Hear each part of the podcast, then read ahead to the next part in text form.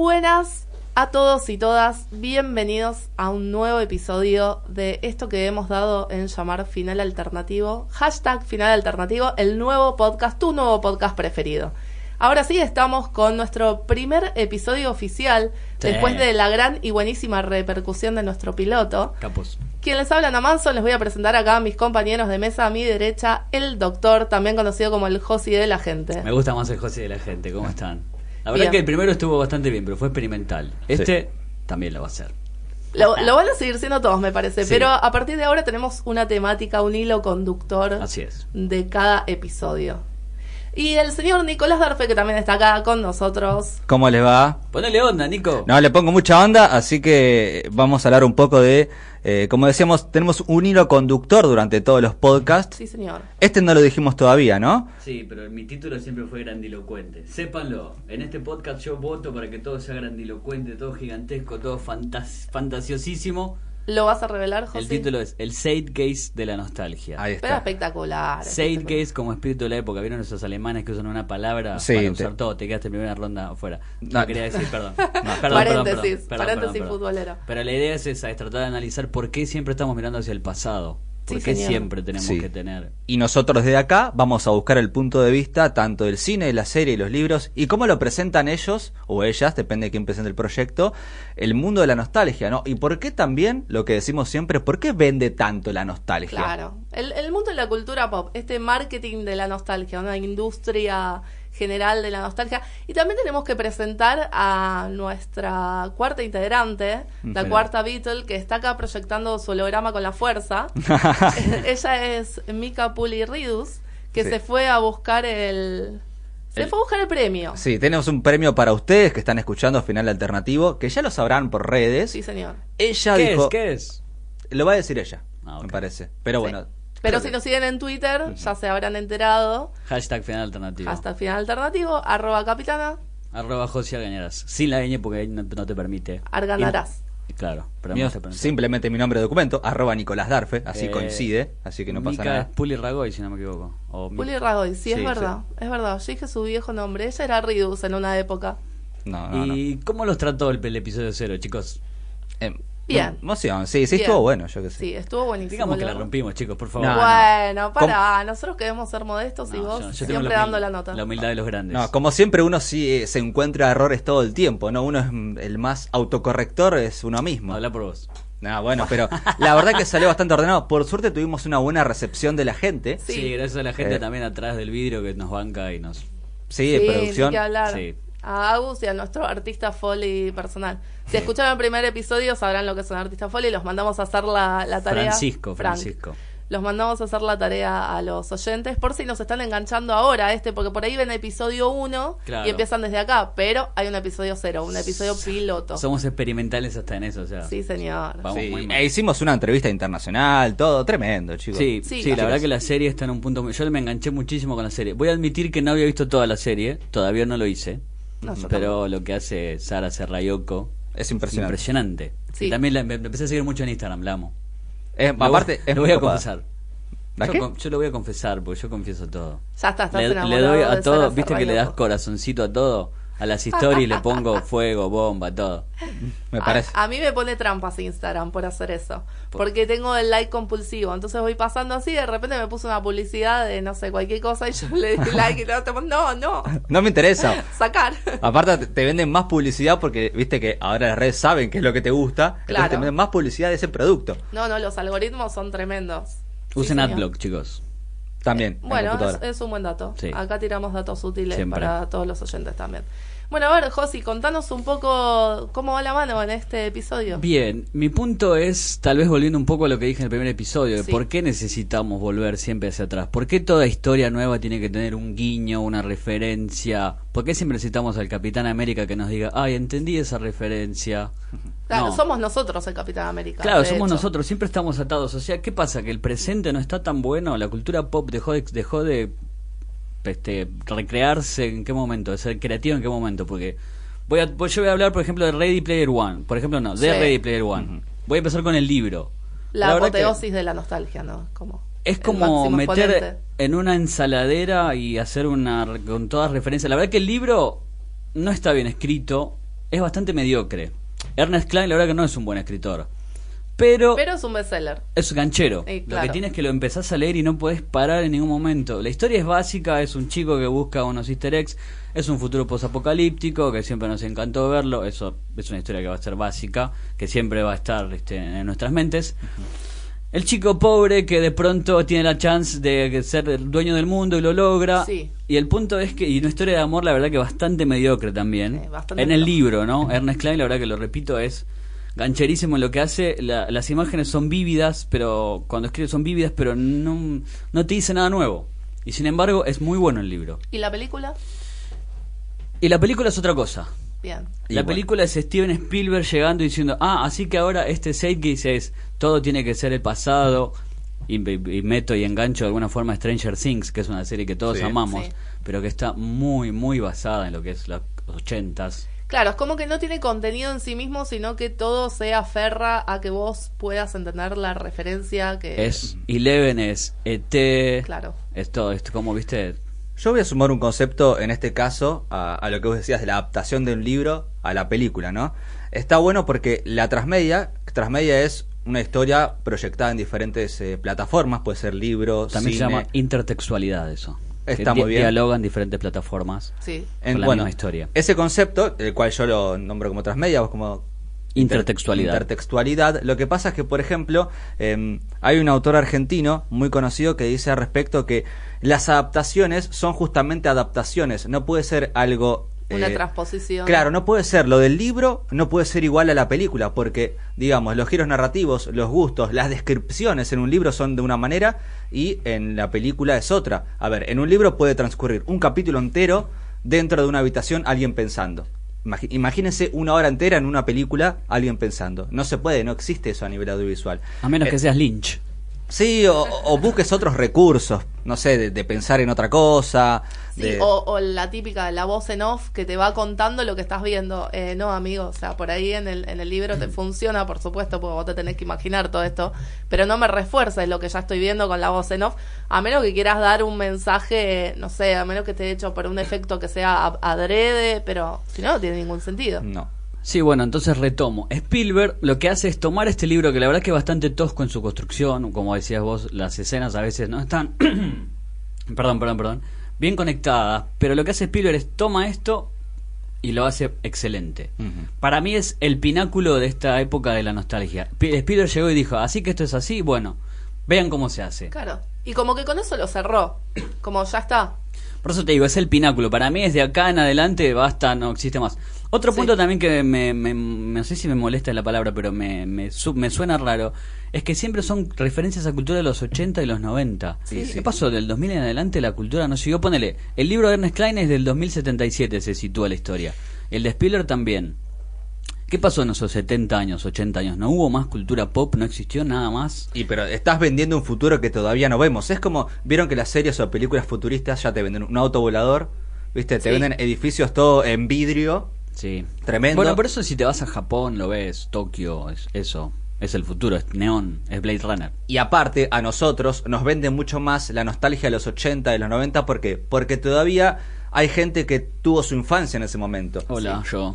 ¿Ves? Bueno, eso es lo que digo. Eh, capaz te vende mucho más para el público. No sé, si vendemos una película, no sé, hablando de los 30, en la crisis de Estados Unidos, por ejemplo, Sí. no muchas personas en el mundo han vivido ese momento. Claro, Pero- no podemos empatizar, pero igual hay una cuestión acá, me parece, con generaciones que no han vivido esa nostalgia. Sí. Es, ese momento, digo, y sin embargo la sienten esa nostalgia. Es muy extraño. Es como una, fa- una especie de falsa nostalgia. Yo, yo tomé. Sí, Ah. perdón, no tenía que decir al aire. Hay mate, sí. Estamos tomando mate. Sí, es como una especie de falsa nostalgia de una, el- el- una complicidad que tal vez no existe, que buscamos. Por ejemplo, Ernest Klein todo el tiempo está haciendo referencias a Pac-Man, a videojuegos, es mucho de videojuegos. Es todo el tiempo el la referencia del Capitán América, que el guiño somos cómplices, vivimos lo mismo en los 80, ¿entendés?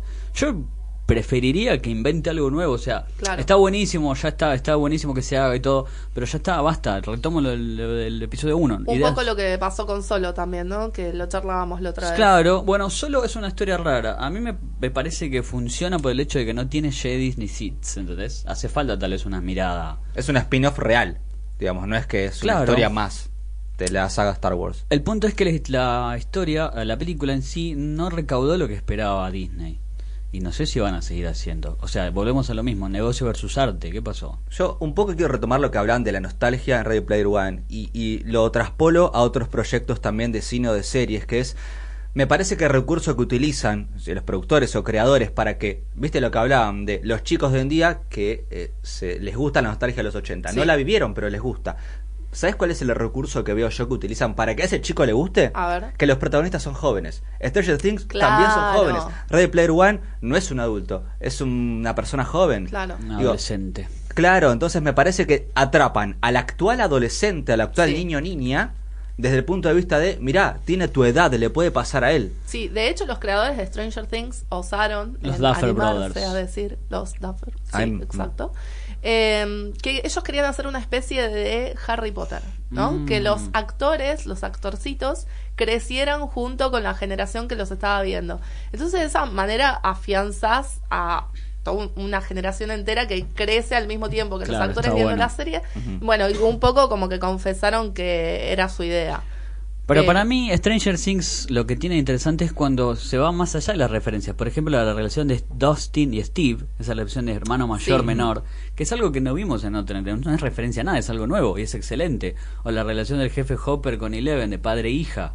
Eso es algo nuevo, ¿entendés? Eso te regarpa, Sí, que que va más allá de, de la Sí, referencia. eso va más, eso creo que más en lo narrativo de la historia. Digo, no, la referencia a los 80 igual eh, pasa por otros lados. Un montón, de- un montón de veces hablan de cómics, por ejemplo, Sí. ¿viste? Bueno, Que- empiezan jugando a Dungeons and Dungeons Dragons. and Dragons, Sí. con el Demogorgon. Y ni hablar la vestimenta, ni hablar cuando pasan por un cine que ves con una película que se estrena, que justamente era de los 80. Sí, en la segunda temporada hubo algo que me mató, que era la papa de antena del Mm, televisor. sí, Eso bueno. es mortal. O sea, algo que ni me acordaba que hacíamos y lo hacíamos. Bueno, clap, clap y aplauso para arte vestuario de Sí. Obvio. Es Sí, excelente, pero yo creo que también a ese nivel como que se requiere una gran producción, pero incluso desde la estructura de las casas de los protagonistas. Sí. ¿Entendés? Me parece que está todo muy pensado.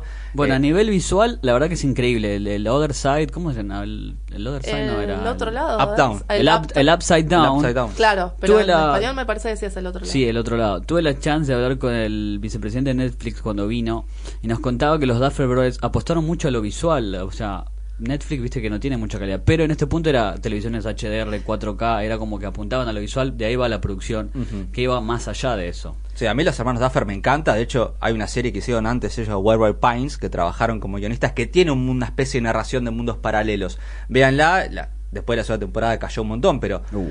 eh, trabajaron ellos ahí y me parece que de ahí, creo, ¿no? Que sacaron un poco la idea de hacer mundos paralelos y, y acá ellos crearon, como decís vos, un escenario donde es muy Silent Hill, digamos. Sí, muy El Silent Upside Down Hill. es muy Silent Hill. Pero puede ser cualquier cosa. ¿no? Sí. Lo que pasa, claro, es que la narración en sí misma es algo que ya se vio mil veces y no sé si se sostendría solo con eso. Sería como una serie más. Pero, Pero- acá la gran pegada es este marketing nostalgioso. Por eso te digo, y Y chicos, eh, chicos y chicas, digo, jóvenes. Bueno, yo iba a decir eso, que con la Argentina Comic Con, cuando vino Eleven, Sí. explotaba de adolescentes, eso me encantó. Que los chicos jóvenes se acerquen a esta cultura pop que amamos todos nosotros. Tal vez también funciona como punto de encuentro para... Vuelvo a lo que dije otra vuelta. Para mí tendría que ser que los pibes con esto te miren mil cosas más. Te miren las Claro. películas de Spielberg. Y no sé si pasa.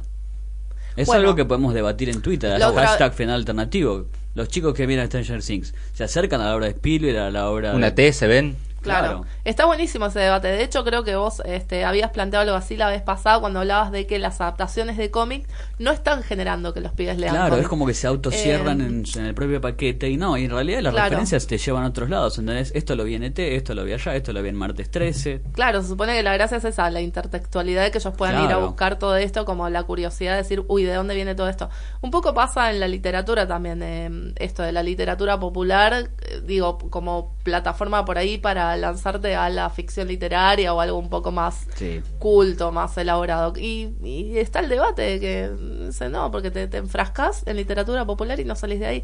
Y hay quienes dicen, no, sí, sí, sirve como... Bueno, pensemos que J.K. Rowling, después de escribir Harry Potter, tuvo que cambiarse el nombre para escribir novelas serias. Sí, Sí. Robert Galbraith. Sí, tuvo que que hasta cambiar de sexo, ¿entendés? Eso es raro porque... Y hubiera- tampoco le fue tan bien, ¿eh? No le fue tan bien No. eso es. Pero pasa que, sí, no sé, es raro eso también, que la autora queda siempre marcada por una obra. Es como que están siempre Adam Westeando, viste que quedó siempre como Batman. Pero eh, es algo que pasa siempre, digo, ¿cuántos actores o actrices vemos que eh, se directamente se lo recuerda por un solo papel o un solo rol que hizo por muchos años? Va a ver, chicos, una serie, Friends. Hay un- ubica, excepto Jennifer Aniston, un ubica otros papeles de los cinco. Eh. Digo, sí hubo, ¿eh? Yo vi películas de demás. Cougar pero- Town que hizo Mónica.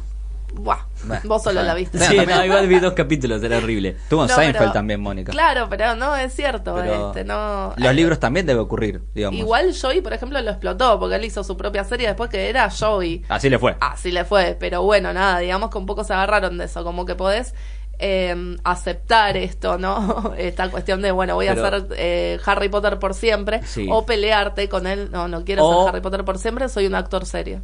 Hacer lo que hace J.K. Rowling y seguir choreando con Fantastic, Beast- Fantastic Beasts. Claro, ahí estuvo muy Ah. inteligente. Igual J.K. Rowling, ponele ahora Igual cuando se, baña en billetes J.K. Rowling. Igual Sí, te no, queremos. debe pero- tener su propia isla privada ya.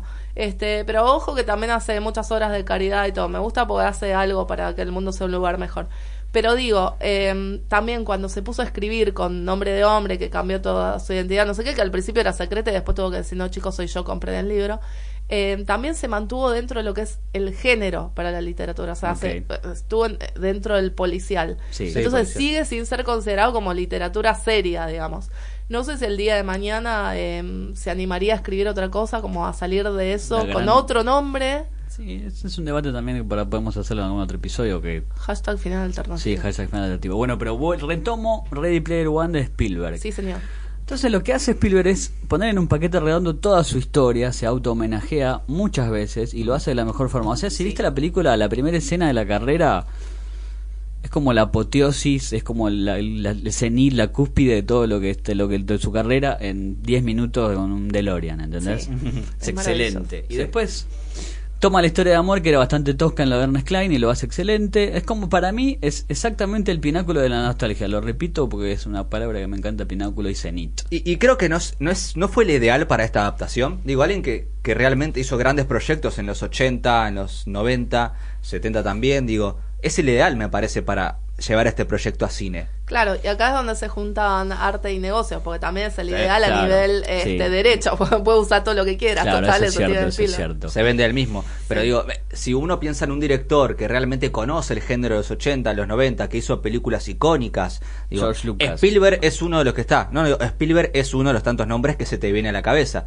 Entonces, me parece que, a mi parecer, yo creo que fu- fue bien, o estuvo bien que él sea quien comande esta adaptación del libro. Claro, pero es como, como dice Josi, lo clausuró, ya está, chicos. muchachos, Claro, es acá como ya, llegamos. si vos querés hacer algo nuevo con referencia, ¿qué haces? Ya está, ya lo hizo alguien mejor, ya lo hizo Verdad. antes, ya está, no lo puedes hacer.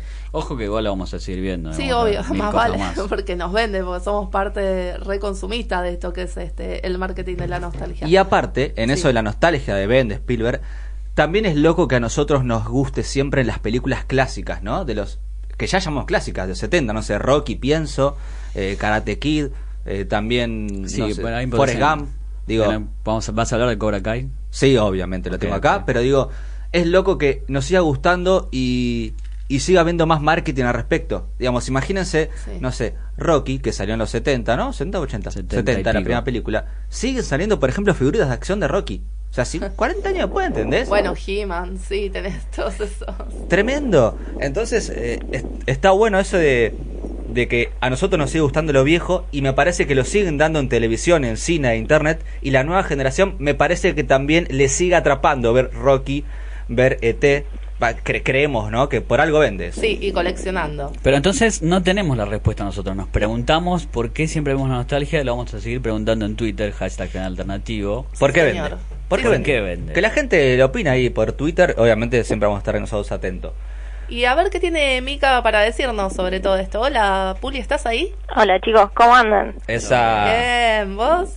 Todo bien, yo estoy en búsqueda de algo muy importante para el podcast, así que por eso me ausento hoy. ¿Qué está buscando? Una entrevista con Spielberg. Sí. Esa ya la tenemos chicos.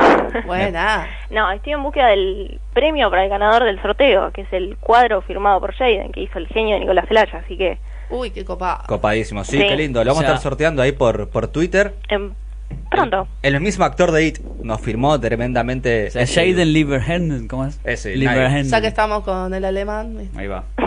Bueno, eh, pe- eh, espero que lo tenga ya a mano para después porque seguramente en la semana lo estaremos entregando. Por supuesto, ya, ya está casi. Sí, señor, genial. Entonces, hashtag final alternativo en Twitter y ahí se van a enterar cómo participar. Se la jugó Mica, entonces, sin ir hasta allá. Una grosa, Mica. Contanos yo- un poquito vos qué tema, con qué tema nos vas a Sí, deleitar hoy. yo hoy les traigo de la realidad al cine. Bien. Y quiero abordar nuestra temática del día desde un género específico que nos permitió ver cosas del pasado en la gran pantalla. Mm, ay, qué nervios. Así que bueno, hablo del género biográfico o las famosas biopic. Sí, sí, ah, sí. me encanta, me encanta. Creo que si tuviera que ver un solo género por el resto de mi vida serían las biopic. ¿En Es serio? espectacular. Sí, las amo. Está bueno, sí, sí. que sí. bueno, que para el que no lo sabe, el género consiste en dramatizar cinematográficamente la historia de una persona o un grupo de personas que efectivamente existieron. Sí, sí. Hoy en día en, en el mundo de las series es muy común, de hecho, garpa un montón. También, ahora está Luis Miguel rompiéndola. Hoy no la vi, chicos, no digan que no la vi todavía. No digan nada, no cuenten No, nada. Pero, pero en todo, digo, de American Crime History hasta, hasta acá me parece que está muy de moda en el mundo de las series adaptar Sí. casos reales. Y hay buenísimas series biográficas. Muy buenas, pero vamos con lo tuyo. Así es. Así que hoy les quiero contar algunos datos, algunas curiosidades sobre dos películas biográficas que para mí son excelentes. A ver. Una es un clásico y la otra es una peli que pasó sin pena ni gloria. Upa. Uy, quiero saber. La clásica, para comenzar, es Ed Wood, la película de Tim Burton. Aplausos. La- Película que me peleo con cualquiera y digo que esta es la mejor película de Tim Burton. Epa, fuertes declaraciones. Pare, más que Big. Fish. No, señor. Bueno, esta peli es de 1994, que en pocas películas, para el que no la vio, está basada en la vida del cineasta bizarro Ed o Edward Wood, El conocido como el peor historia. director de la historia, o al menos tenía ese puesto hasta que vino Tommy Wiseau, Wiseau, no sé cómo se pronuncia, con The Room y le sacó lugar. No, qué maldita. Qué malo. Bueno, Ed fue conocido por películas como Glen o Glenda, La novia del monstruo, ya con los títulos se imaginarán Sí. lo que son esas pelis. Pero la más polémica fue El Plan 9, que es considerada una de las peores películas de la historia, que no les voy a contar de qué va, así que si quieren ver algo y reírse mucho, yo se las recomiendo. Así que, bueno, les comento unos datos. Dale. Tim Burton no iba a dirigir esta película, Epa, ¿y qué pasó? él iba a ser el productor y dijo, bueno, ya que voy a ser el productor, voy a investigar sobre la persona que voy a producir la película. Claro. Y descubrió dos cosas que lo convencieron de dirigirla. Y una El es... dinero. Plata. No, de hecho, ahora voy a comentar algo sobre eso. Eh, lo que le llamó la atención era la personalidad que tenía Eduard, porque era una persona bastante característica, muy rara. Y bueno, Tim Burton no es una persona muy. Cuerda. sí, que digamos. Así que bueno, le llamó la atención la personalidad de este director. Y otra que es muy importante es la relación que tenía Edward Wood con el actor Bela Lugosi, que Drácula, un genio. Otro que quedó, para lo hablamos hoy de Adam Westear, que, que quedó atado a un papel. Bela Lugosi quedó atado toda su vida. Totalmente, totalmente. Así que, eh, y esto a Tim Burton le hacía recordar su relación que tenía con Vincent Price. Ah, Me pongo de pie, Vincent Price me pongo de pie. Sí, que Tim Burton y Edward Wood fueron dos directores que le dieron trabajo a dos estrellas del terror Claro. en los últimos años de su carrera cuando ya nadie lo contrataba por su avanzada edad. Así que esto como que lo tocó a Tim Burton y dijo, yo tengo que dirigir esta película, no puedo quedarme sentado acá y producirla nada más. o sea, Así se que- sintió identificado, básicamente. y eh, la dirigió gratis. Ah, No, Oh. jodeme. ¿Ven La ustedes que decían gratis. lo difamaban con lo del dinero? Ahí tenés. Tenés razón. Mira, Gratarola lo hizo. Bien ahí. Sí, Ve, Pero puede ser él, yo no te laburo. Bueno, Pero sí. ya venía de ganar mucha guita, chicos, tampoco. Claro. y venía Eso. con el extraño mundo de Jack, faltaba. que la rompía. Ah, Por eso. Así a- que sí, lo pará. hizo gratis. Bully dijiste en 94, ¿no? Sí. O sea, había salido justo la de Batman unos años antes. Eh, sí, ¿No ¿no? fue en el 90? ¿91? Eh, no googleemos. en 89 este- me en parece, pero bueno, no importa. Ya era Tim. Burton, digamos, ya era Tim Burton. Claro. Sí, era. Tim Burton, es cierto. También esa espalda que tenía lo, lo, lo avalaba para hacerlo gratis. Yo si quieren dirijo una película de Hollywood gratis, no tengo ningún problema. Yo no. Yo no. Yo no sé dirigir, pero no importa. Yo sí, chicos, somos dos que sí, dos que no. Vamos. Otro, otro detalle que me parece muy inter- interesante y en su momento fue controversial a más no poder fue la decisión de Tim Burton de hacer la película en blanco y negro. Ah, Claro, como reforzando también esto, ¿no? sí. porque se decía que para la altura que fue estrenada la película, el blanco y negro iba a aburrir a la gente. Entonces, se imaginan a los productores poniendo guita, le saltaron al cuello a Tim Burton y dijeron, no, acá la película se tiene que ver ponémela hermosa, no me la pongas en blanco y negro, que eso ya quedó en el pasado, ya aburre. Bueno, eso es otra discusión también, que los pibes de ahora, los adolescentes, no, viste que no te ven, leen no nada. te ven miran nada en blanco y negro, No nada. leen tampoco, quieren todo subtitulado, Claro. eso me preocupa también. Sí, pero a mí esta idea me pareció brillante de hacerla en blanco y negro Tim porque. Tim Burton dijo, Bela Lugosi eh, fue una estrella de blanco y negro, de esa cara pálida tan característica, la conocemos todos. ¿Cómo hacemos para llevarla al color? ¿De qué color son los ojos de Bela Lugosi? Mm. La ropa, ¿qué ropa le ponemos? Entonces dijeron, no, él se hizo famoso en el blanco y negro, no tenemos por qué arruinarle la ilusión a nadie, así que va a ser en blanco y negro. Bien, lo sostuvo con una, digamos, con un argumento al menos. Se paró Sí. de manos. Igual los productores después lo quisieron matar porque la película fue un fracaso. Fue un Bueno, pero fracaso. el tipo, a ver, te está dirigiendo gratis, mínimamente déjalo imponer sus términos artísticos, escúchame. No, pero realmente fue un fracaso. Ahora es considerada una película de culto y una de las mejores películas de este género, pero en su momento fue desastre. De hecho, Tim Burton casi se aleja de la dirección por esta película. Uh. No, Tim. Buenos datos tiran mi Bueno, capaz no dirigía Dumbo. No, Digo, pa, yo le tengo fe a Dumbo, ojo. para eso viene más adelante. La escena del tren yo voy a ponerme a llorar, ya lo aviso. Y otra característica que tiene Tim Burton, que es bastante raro Tim Burton a la hora de dirigir, es que no le convencen las voces de los actores. Oh. ¿Y No qué le hizo? convence. ¿La dobló?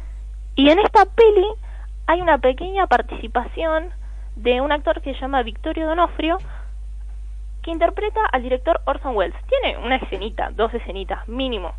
Y le, le parecía igual físicamente, pero odiaba su voz. Mm. Así que le dobló la voz al No. actor, solamente la voz. bueno. O sea, ustedes imagínense yendo a ver una peli en la que trabajaron, iban a la premiere y ven que les cambiaron la voz, yo me muero. Ah, le pasó a Darth Vader. Yo iba a decir también. eso, David Sí. Prowler en- hizo la voz y todo y no funcionó y la terminó siendo el capo de James Earl Jones. No te mueras nunca, por Si no, favor. es un horror. Que no le avisan, encima es buenísimo. Sí, Porque también. como venía a ver la película. ¿eh? Qué la ven eh. y está cambiado. ¿Qué? No, muy mal. Y bueno, y por último, para cerrar con el clásico, Sí. La producción de esta película costó 15 veces más que toda la filmografía de Edward Wood, No. que de más de 20, 25 películas hizo sin cortar los cortos, no sé, fue una demencia. Tremendo dato, ¿eh? No es muy ahorrativo que digamos. el de No. Tim Burton, sí. No, claro, la hizo más- gratis, pero despilfarró toda. Sí. Gastó plata en doblaje toda, también. ¿no? Claro. Ahora me encanta que Mika diga que este es el clásico y es de 1994, ¿no? Lo que hablamos hace un rato. Claro, justamente, como ¿viste? que a partir de cuántos años se empieza a volver un clásico. O nosotros ya estamos muy viejos porque, bueno, ella es por mucho ustedes. más chica. o, ¿qué está pasando acá? ¿El 2000 tendrá clásicos? ¿En un futuro? Eh, los Bueno, Backstreet Boys. Buena pregunta esa. bueno, no sé, hablaremos después de eso. Pero Sí. Sí, señor. Sí, Toda y historia ahora para mí ya va a ser, pero no importa. Vamos. pasando a la peli contemporánea, que Ah. si bien fue nombrada en, en los famosos premios norteamericanos, ganó un, un Oscar creo que ganó, en los espectadores pasó sin pena ni gloria. ¿Cuál? sin pena ni gloria. Qué nervios. Y estoy hablando de Aitonia, que la Sí. Recomendó nuestra entrevistada del piloto, así que si no lo escucharon, los invitamos a que lo escuchen. Sí. Y bueno, para el que no sabe, es una peli que está protagonizada por Margot Robbie, que interpreta a una polémica y talentosa patinadora. ¿Polémica por qué? ¿Por qué? ¿Qué hizo? Bastante maldita era Tonya. Ay. No, no la juzgamos nosotros. No Ojo, eh, después de ver la película decís, eh, ¿qué me contó la prensa y cómo fue? No les voy a mentir, no la vi. No sé, pero su principal rival fue atacada de una manera bastante turbia. Por el ex marido. Y sin contar de qué va la peli, giran eso, el que si fue o no fue Toña. Claro. Lo interesante es cómo está contada esa peli, ¿no? Sí, es un falso documental espectacular.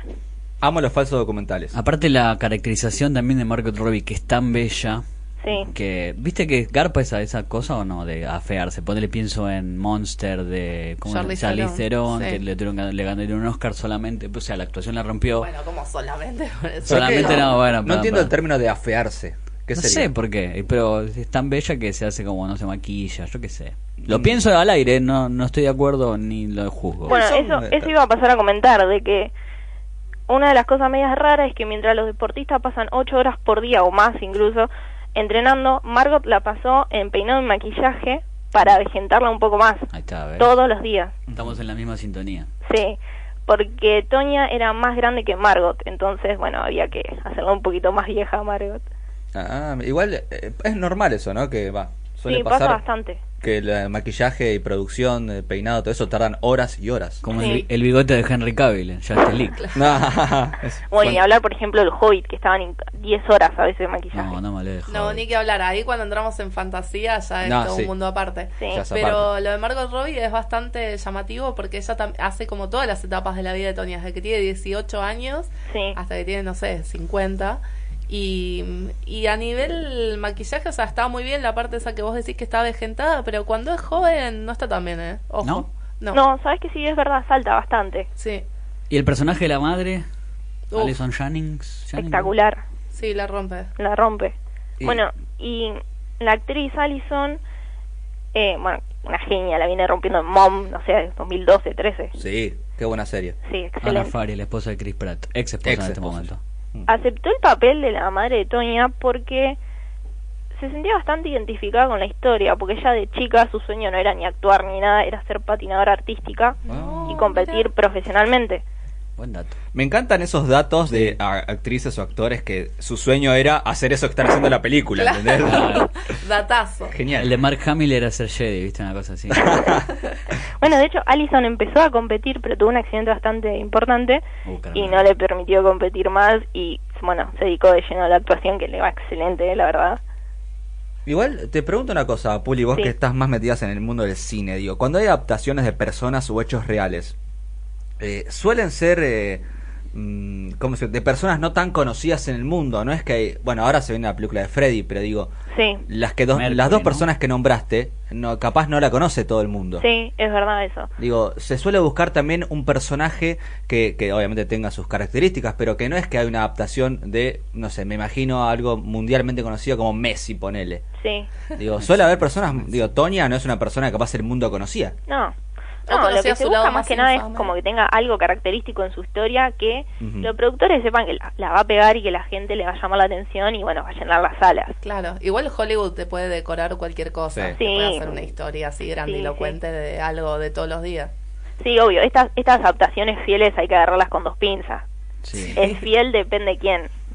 Depende de lo que se diga. Claro. Aparte siempre, viste, que te ponen que siempre se, se ficcionaliza un hecho y se modifican algunas cosas para que sea un poco más entretenido. Sí, sí, pues si no, te comen un embole viendo una película. Yo Sí, tengo- Nadie tiene una vida tan interesante como en las películas, eso es lógico. Obvio.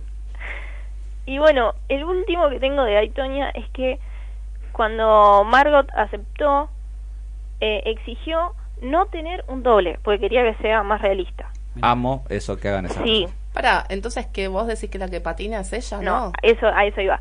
Pasó cinco meses, cinco meses, casi nueve horas por día aprendiendo patinaje artístico para las escenas de entrenamiento simples, pero cuando hacen las competencias y tiene esos saltos y trucos tan complejos, Claro, los igual así, claro, necesitaba un doble sí o sí. Pero ella principalmente iba a poner la cara nomás, pero dijo, no, yo quiero que me filmen patinando. Bien, re involucrada, actriz de método, que se le dice. O me hace acordar de Ryan Gosling que para La La Land dijo, no quiero un doble de manos, yo quiero aprender piano. Qué Me grande. pongo- Me pongo de pie. Yo te- mi pregunta es para engancharlo con el shade que es este del capítulo. ¿Qué pasó después en el patinaje artístico después del 94 que fue, fue Tonya Harding? ¿No hubo nada más interesante? ¿No hubo una, una patinadora que surgiera tanto como ella? Ese es el punto para mí, que no siguió el deporte, o sea, ¿qué pasó? ¿Entendés? La pregunta es esa, ¿qué pasó? ¿Se detuvo ahí el de Sí. patinaje artístico? No, siguió. ¿Por qué recordamos siempre el pasado? ¿Por qué volvemos siempre al pasado? Claro, la misma pregunta que aplicábamos hace un rato acá, eh, para la que no tenemos respuesta. No ¿eh? tenemos No, no, respuesta. no, Claro. no, nosotros abrimos la pregunta este, a los oyentes con el hashtag final alternativo y que nos cuenten un poco qué les parece esto, por qué se da este fenómeno. Nosotros acá les vamos tirando nuestras opiniones, pero hay para, para largo, para debatir. Y para cerrar me gustaría que me comenten ahí Ana, José y Nico y por supuesto a nuestros oyentes con el hashtag final alternativo sobre qué persona les gustaría que hagan una peli. Ay, qué bueno. Uy, muy bueno. Es que yo ya tengo mil, yo quiero del Diego, mil películas del Diego, pero ahora en el Mundial de Rusia, ¿entendés? Ahora con, el con los, todos los memes. Todo duro con los No, memes. Eh, ey, ey, ey. Eh, ¿Qué Wakanda. pasó? ¿Qué pasó? Wakanda. Wakanda Pero Forever. ponele, una película así, déjame pensar. mm, Adam West, yo lo amo, Adam West, perdón. Oh, Bueno, y muy aparte el cast ideal, ¿no? Estaría bueno también, como quién, qué, de qué persona sería la biopic y quién lo interpretaría. También. Está buenísimo. ¿Sabes qué haría? la propuesta. yo tengo, yo John tengo Lennon. una. No, yo haría de Pablito Lescano. Sí, Sí, pero ¿quién sería Pablito Lescano? lo que Rodrigo ahora se va a ver una película. Esta semana pero- estaban tirando Ricardo Ford ¿eh? Claro. El una es la serie de. Ricardo Ford. Para mí eso no sé si se va a hacer. Hablando de películas bizarras, ¿no? Va a ser, básicamente. Pasa que la vida de Ricardo Ford sí, hace cinco películas. No. Sí, que no, desde su infancia, cuando no lo quería el padre, cuando se tiraban la pileta de los Jack, mano. O sea, Sí, qué linda esa pileta, Ah, esa, anécdota es todo. Es hermoso, todos los Jack de los Simpsons ahí, ¿entendés? Si Todos vos que los tenés. nunca, si vos sos un nostálgico no sabés qué es Jack, eran unos chocolates que eran unos muñequitos. Que eh, Ricardo Ford, el padre, era Felford, ¿entendés? Entonces tenía todos los muñecos en una pileta y él contaba que él, cuando era chico, se iba y se tiraba la pileta, ¿entendés? Para, ¿no venden más los Jack? No sí, sé si creo que existen están, están, Sí, que está. volvieron también. Hablando de nostalgia. Claro. Biopic, me parece, yo tengo una, pero va a ser muy polémica y puede devastar a un personaje amado por todos. Uh, Chespirito, el chavo del 8. Epa. opa. Viste que no se lo quería mucho en el ambiente. ¿Sabes que a mí nunca me divirtió el chavo del 8? A mí tampoco. No. Nunca me reí con el chavo. Lo que pasa es que es un humor de Ojo época. que lo vi mil veces, sé porque lo ves repetido siempre toda mi infancia, fue todo ñoño y todo eso, pero nunca me hizo gracia. Roberto Gómez Bolaño decían que no era una muy buena persona, de hecho se peleó con un montón ahí de- del cast. ¿Qué hay de cierto que le robó a la mujer a Sí, Kiko? bueno, ¿Cómo también- fue esa historia? Vos que También, sos no sé, yo no lo sé, pero chespiritiano. dice eso, dicen eso, y me parece que si se hace una película acá, como dice Puli, mataría muchos mitos de Chespirito, que era una persona, digo, de Roberto, Roberto Gómez Bolaño como una buena persona, que le gustaban los chicos, que, que hacía todo humor sano. Me parece que caería un poco eso. Claro, por eso les comentaba antes, depende de quién. O lo puede, o puede ser que lo ame todo el mundo o que lo odien completamente.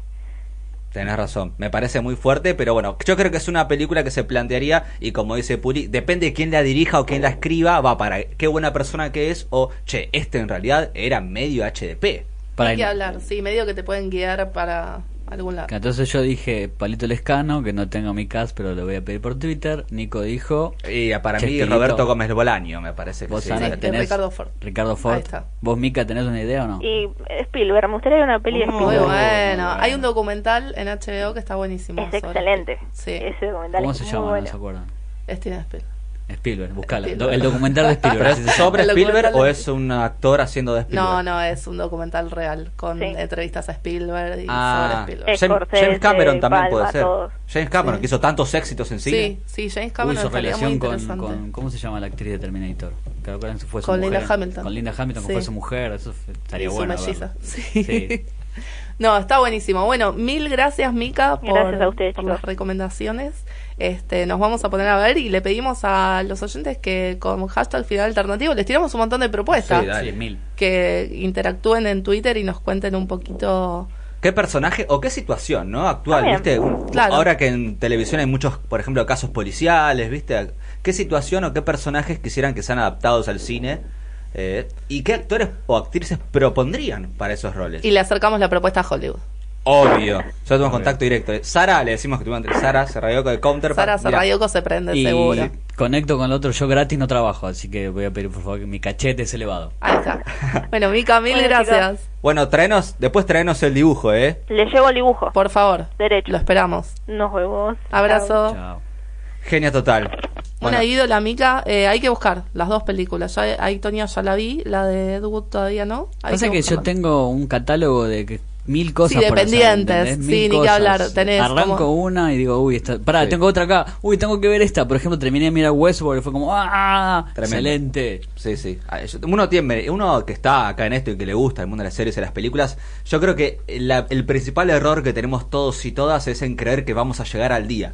¿viste? No, olvídate. No. No, hay Yo que- chance. Que, me la paso mirando series, es lo que me gusta y lo que hablo de eso. eh, es imposible estar al día porque siempre digo, ah, pará, hay una antigua que quiero ver, ¿entendés? Y siempre te pasa, ¿entendés? Me pasó hace poco con The Wire que la quería ver, entonces la mechaba. Excelente. ¿Nunca viste The Wire? Sí, la vi, por eso, pero la mechaba entre medio de series actuales y así me pasó con un montón de los 80, de los 90. eh, no Bueno. sé, la, la Pero- desconocida me pasó mucho. Vuelvo al punto entonces, ¿por qué no tenemos algo como Friends, que fue que la rompió toda?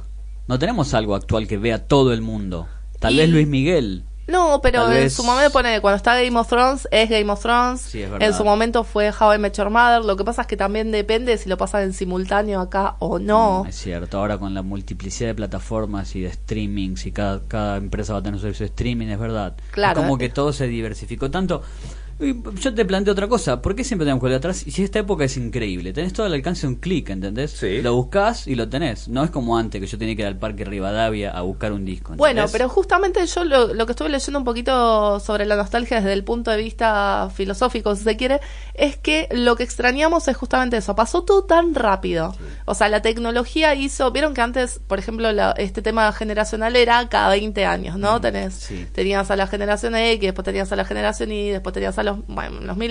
Ahora es como que hay una cosa de que la generación, esta denominación para una generación, cambia muchísimo más rápido. Pues los cambios tecnológicos son tan grandes que vos empezás a extrañar algo que pasó hace, no sé, cinco años. Y ya no te sentís parte de la nueva generación. ¿Me explico? Bueno, eso es otra cosa discutible, porque cuando dicen, no, en mi época era mejor. No, esta también es tu época. o No, sea, dale. La famosa bueno. frase todo tiempo pasado fue mejor, me parece que también No. porque nos lleva Sí. a otro... A ver, nosotros en el presente vivimos una cosa, responsabilidad, vida, todo eso. Ay, no y en el ves. pasado es como, viste, algo que ya pasó. Es que es una trampa. La nostalgia es una trampa. Sí. O sea, volver a ese pasado es nunca va a ser como vos lo Pero recordás. es una trampa hermosa también. Sí, sí.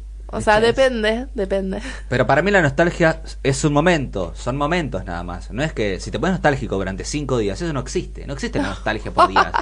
Pero con esto que te digo de la inmediatez de la tecnología, ya como que está pasando todo tan rápido que no sé, ponele en Twitter un tren. ¿Cuánto dura un tren? Y después ya está, todo el mundo se olvidó. O es como cuando hacían el Dub Smash. ¿No? Lo hacían. pasó. Y no sé, ponele. Me acuerdo, salió Hailey Atwell haciendo Dub, Dub Smash eh, un mes después. Es como, no, amiga, eso está en 2015. Claro, es verdad. Es Snapchat como- no duró nada. Es que me parece que la clave está en la duración. Por ejemplo, vamos a una película. eh, ¿Cuánto duró eh, el éxito de. Voy a decir otro clásico. Un clásico que no dije, no sé, ya dije Rocky, ya dije. No sé, de, de Tom Hanks. eh, ¿Cómo se llama esta? Forrest película? Gump. Forrest el Gump. ¿Cuánto duró el éxito de Forrest Gump? Años. Forever. ¿no? Sí. Hoy en día, una película éxito total, no sé si se quiere de los 2000, ¿cuánto dura? No, Porque se ya el otro fuma, año sale una fuma. tremenda mejor. Sí. De- incluso nos está No sé pasando si ahora. mejor tampoco. No, Bueno. bueno, pero. O más hablada, si se Es quiere. como Marvel, siempre la que vemos es la mejor, la mejor Claro. que la anterior. Sí, sí, y, sí. y la verdad es que ya hay como una saturación. Bueno, hablando de Marvel, yo justamente el, el tema que les traje tiene que ver con Disney. A ver, a ver, a ver. Que está, bueno, qué raro, ¿no? Sí. Que está haciendo Disney Queen. Disney Queen. Me gusta eso, ¿eh? Que está haciendo todas las remake live action de sus clásicos, Mm, ¿no? Qué miedo eso, ¿no? Eh, A mí me da un poco de miedo, porque acá tenemos como las dos caras de la nostalgia. O sea, por un lado es por qué se hacen remakes, o sea, qué es lo de ese de esa historia que nos atrae tanto como para volver a contarla. Y por otro lado está el nostálgico como Talibán, que no me toques mi clásico, porque ya déjamelo ahí. Ese, esa frase me arruinaron mi infancia. Sí. No, no existe. Tu infancia es idílica, ya está, ya pasó. No ya te está, pueden ya arruinar pasó. la infancia. Sí, sí, sí, No. tal cual. Pero, pero bueno, un poco pasa eso, ¿no? Como no me toques esto, como lo que decíamos, no volver a los lugares donde ya estuviste o a los Fuiste momentos en que fuiste feliz. Tal cual. Y la- también lo que tiene las, a- lo que hablaba vos de las adaptaciones live action Sí. es que se abre un se abre una charla muy interesante cuando es es fácil adaptar algo animado a algo real No. o de- depende el argumento o depende los personajes. Claro, bueno, Mm. exacto. Yo acá les voy a tirar un par que, por ejemplo, a mí me gustaría que se hicieran porque me parece que da el material. Ahí está, sí. Pero hay otras que no. Yo me acuerdo, por ejemplo, cuando se anunció la adaptación live action de La Bella y la Bestia. Yo me ubiqué más del lado de, no, no quiero que la vuelvan a hacer. ¿Por qué? No hay necesidad. Pero era- Aparte, hay ya hay live actions de La Bella y la Bestia, hay como tres. Tenés la serie, tenés la película francesa, tenés otra remake de no me acuerdo qué. Hay, hay en un blanco y negro, ¿verdad? Bueno, hay un montón, entonces me parecía que no había necesidad de hacerlo. Sin embargo, le salió bastante bien porque la jornaron, le metieron un montón de cosas bastante... Era la de Harry Potter, ¿cómo se llama? Eh, Emma Watson, sí, sí, sí. Te amamos. Sí, sí, la queremos mucho. Va, Eh, yo por lo menos. De hecho, yo la quiero más a partir de esa película. Yo Eh, voy a confesar que jamás vi La Bella y la Bestia, ni la animada, ni la live No, action. Tal vez debería hacerlo. Amigo, sí, pero por favor, año. hacete ese favor. Pero es como Es yo, clásico. Yo no me Pero no, no solo fue es un clásico, sino que aparte a nivel animación, La Bella y la Bestia es un antes y un después. Rompió un montón de cosas. Fue, creo que fue la primera película, el primer largometraje animado nominado a un Oscar a, a mejor película. No, rompió todo. Buen dato ese. Sí, sí, rompió todo. Piensen que yo vi El Rey León cuando tenía, poner hace 5 o 6 años. Tampoco es que soy muy versado en lo de Disney. Yo te hago bullying si no viste el Rey León. O sea. No, sépanlo, no, no, pueden ser mis amigos si no vieron el Rey León, les hago bullying. Entendí el chiste de Mufasa, pero como que 20 años después, ¿eh? ¿viste? Ese que está. No, en realidad, cuando es cuando. Sí, si no la viste, ya está, te spoileo. Cuando está el papá muerto y está Es ahí y le toca la manita, esa parte triste. Es Yo no entendía los chistes que hacían. hermano. Ay, no. El Rey Eh, León eh, es un Yo me arma de reía doble por filo. compromiso, Sí. pero lo entendí después de ver la película. La Es un arma de doble filo porque te pones a llorar, te reís, no sabes qué hacer en el Rey León, ¿entendés? Dame algo. Sí, ¿Qué mal. hago? Es un mix de emociones muy fuerte. Más para un niño. Mm. Yo me acuerdo, yo la fui a ver al cine y no me esperaba, pero para nada que Para pasara yo- eso. Me, me choqueó. ¿Sabes qué? Voy a, voy a tirar una, una incomprobable, pero quiero que hagan una live action de todos los perros van al cielo. Ay, qué lindo. Me encantó. Llega a haber un animal más muerto en el mundo de las series y las películas y yo voy a romper todo. Basta de matarme perros. O sea, yo me pongo a llorar. No, Muere el no- protagonista, me chupa huevo. Perdón. No miro, perro, no miro. Marley y yo no te la miro. ya la vi, No, me no, quiero yo matar. tampoco, John no. Wick te odio, ¿entendés? Es Basta. más, No es- maten perros. Es más, a mí vienen y me dicen, no, vos esta no la podés ver. ¿No? Así. Es que como no si se fuera, puede. a mí me pone mal cuando, no sé, mataron a un lobo de Game of Thrones, ¿entendés? Sí, No, no, spoilees. todo mal. Me pareció, fue hace nueve años la primera temporada, o sea. A Nico le encanta spoiler. Le vamos a poner un Chicos, si no la vieron, spoiler alert. hace ocho Sí. Años, si no la vieron, bueno, no es mi culpa. Ocho años después ya puedo spoilear. Eso lo podemos discutir en otro ¿Ya podcast. es un clásico? ¿Qué opinas? no, pero- Ocho años después, ¿ya es un clásico? Eso es una Claro. buena discusión. Es spoileable, una ocho excelente discusión. Bueno, en fin, la cuestión es que El Rey León también se va a hacer en live action.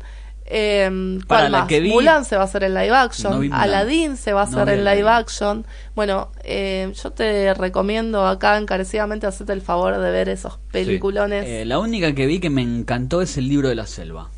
Si va por ese ¿Cuál lado, viste? La esa- live action del el libro. live action del bueno, libro la de del Rey León va por ese lado, porque es John Favreau el director y tiene ese estilo de animación, digamos. No animación. Es como un de CGI. CGI, sí, exactamente. Sí, de hecho, él es encargado también de hacer la, la serie de Star Wars. Sí, exactamente. Claro. Bueno, de hecho, hay un tema con el Rey León, porque vos decís live action, pero ¿cuánto de live action hay si en realidad no hay ningún personaje humano? ¿No hay humanos? No, No. No, cuando prenden fuego o algo, ¿no hay? No, eso es Bambi, amigo. Ah, perdón. Sí, no, está bien. bueno, yo no entiendo. no hay Disney. humanos. No, no. en- Para eso en te el tenemos a vos, Ana. Pero está Hakuna Matata. de Sí. Disney. Claro, todos queremos escuchar Sí. la, la versión de Hakuna Y, Matata. es No, verdad, bueno, y Timón y Pumba eran re guayer, chicos, están haciendo ahí. Claro, apología. Sí, sí, sí, ni que hable, los rebancamos. Guayeres que lo estaban espiando. Qué malos que son, ¿eh? ¿Cómo se Ah? Boyer, decís vos, sí, Simba ¿a quién? ¿A Simba era? ¿Por qué lo estaba estaban espiando? con la leona. Pero si no viste la película. Ah, sí la Sí, viste. vi, la vi hace Ah, poquito. Me, resultó muy raro eso que estén cantando una canción mientras se apareaban los otros ahí. Es como, ¿qué, qué es esto? Ah, claro, cuando dicen que el trío se terminó. Sí. No sé, es raro eso, chicos. Digan, no digan. Ah. Hashtag final alternativo. Alguien, por favor, esté conmigo. Eso es raro. Timón y Pumba, Guayers. El amor es lindo, hay que presentar como que el amor es algo lindo, con canción y con todo. La vida real es otra cosa. Igual bueno. para mí es una pareja LGBT a full Timón y Pumba. Son dos nenes. Puede ser, es una buena teoría. Eh, bueno, tiramos Está muchas buenísimo. teorías acá en este episodio, me gusta. Pa- hay para interactuar un montón con los oyentes. Bueno, en fin, cuestión que se vienen todas estas live action, ¿no? Y es bastante controversial, como que está esta cuestión de, de qué lado nos ubicamos. Eh, porque también, digo, el que te dice no, no quiero, no me toquen la infancia, no sé qué, también por otro lado está pidiendo que se hagan cosas nuevas. Sí, esa es esa dicotomía que tenemos todo el tiempo. Conectamos con el episodio cero, que pedimos Sí. historias nuevas, pero también nos encanta que nos cuenten el mismo cuentito una y otra vez. ¿Qué sé yo? Yo no sabría qué decirte. Mira, a mí, por ejemplo, las películas que me encantaría que se hagan live action son dos que no pertenecen a Disney. A ver. Que todo el mundo, como que hay mucha creencia de que por ahí son princesas de Disney, pero no, una es Anastasia. No sé qué es, explican qué es Anastasia. Anastasia es la historia de la princesa rusa, bueno, princesa Sarina, eh, ah, descendiente de la dinastía de los Zares de los Romanov, Sí, que, eh, bueno, se, se pierde cuando toda esta cuestión de los bolcheviques, no sé, ella desaparece sí. y después es reencontrada, digamos, o sea, la película empieza cuando ella como que recupera su memoria y empieza a buscar a la única sobreviviente de su familia, que es su abuela. Me gusta. Sí. Tipo en los años 20, porque es a pre. Sí, más o menos así, Belle. Époque, sí. Entre, entre guerras. Porque va- se va para París después, bueno. No, Eh, no. la cuestión es que esta, esta película, la de Fox, era muy fantasiosa, tenía un Rasputín que era hechicero, hacía magia, qué sé yo, No, que era el- el, villano. Sí. Eh, y yo hace poquito vi la obra de Broadway y está Oh, como... ¿en Broadway? Sí, Qué sí, no, no, me encantó, me encantó, Ese es fantástico. otro podcast. Una eh. experiencia única en la Broadway. vida. Broadway, sí, ya viste, volviste y estamos hablando de Broadway, ¿qué es esto? ¿Qué pasó acá? Eh, bueno, la cuestión es que mm, e- esta historia en Broadway es mucho más realista. ¿Mm? Entonces a mí me gustaría ver eso mismo adaptado en live action, me parece que estaría buenísima. Anastasia. Anastasia, sí. Como que la historia pasa, por- el, el villano en esta historia es la guerra. No hay Ah, Rasputín, no hay, Ay, claro. Qué lindo mensaje. Es hermoso, es hermoso. Es bastante actual también. Sí. Y aparte hay una cosa muy ambigua de que vos en realidad no, no sabes si ella es la heredera o si es una Ah, loca. una Claro, delirante que dice yo soy Anastasia. Bueno, está buenísimo. ¿Y la otra? chicos. Y la otra es La Princesa Encantada, que Ay, es una sí. película que también, al igual que Anastasia, es de un ex eh, animador de Disney, Sí. que bueno, se fue y se hizo su estudio independiente y dirigió esta película, que tiene una animación un poco más tosca, está basada en la obra mm, El lago de los cisnes. Ah, me gusta. Sí, y es bueno, en, en inglés se llama The Swan Princess, la princesa cisne, que tiene una maldición, que se convierte todas las noches en cisne, no sé qué. Pero yo te digo tiene un mensaje bastante feminista la película, está muy buena para su época. O sea, yo en su momento la miraba y me encantaba, la amaba. ¿Quién sería para mí Nicole Kidman? Me parece que ya está un poco grande No, para pero ser la no, Nicole. Kidman. Pero ¿Quién bueno, sería? con CGI puede ser cualquiera. ¿verdad? Sí, Desde que vimos eh, Tony. Stark con joven en los Avengers. Claro. Ah, la princesa Yo Yo Leia. te digo una, El Tremendo. Fanning puede ser, lo que pasa es que El Fanning ya está ocupada para Aurora ahora en, ¿Cómo que va a ser Aurora? en Maléfica. ¿El Fanning? ¿Es Aurora? Tampoco vi Maléfica. ¿eh? Bueno, eh, Maléfica, el Fanning es Aurora. Maléfica fue como la primera de esta tanda, ¿no? Para de nuevas live action Dakota y él. ¿Cuál es la más grande? Él. Dakota. Dakota. Dakota es la más grande, la que hizo la película de terror con Robert De Niro en su época. Sí. Bueno, y después surgió él. Él es Sí. la de Super 8.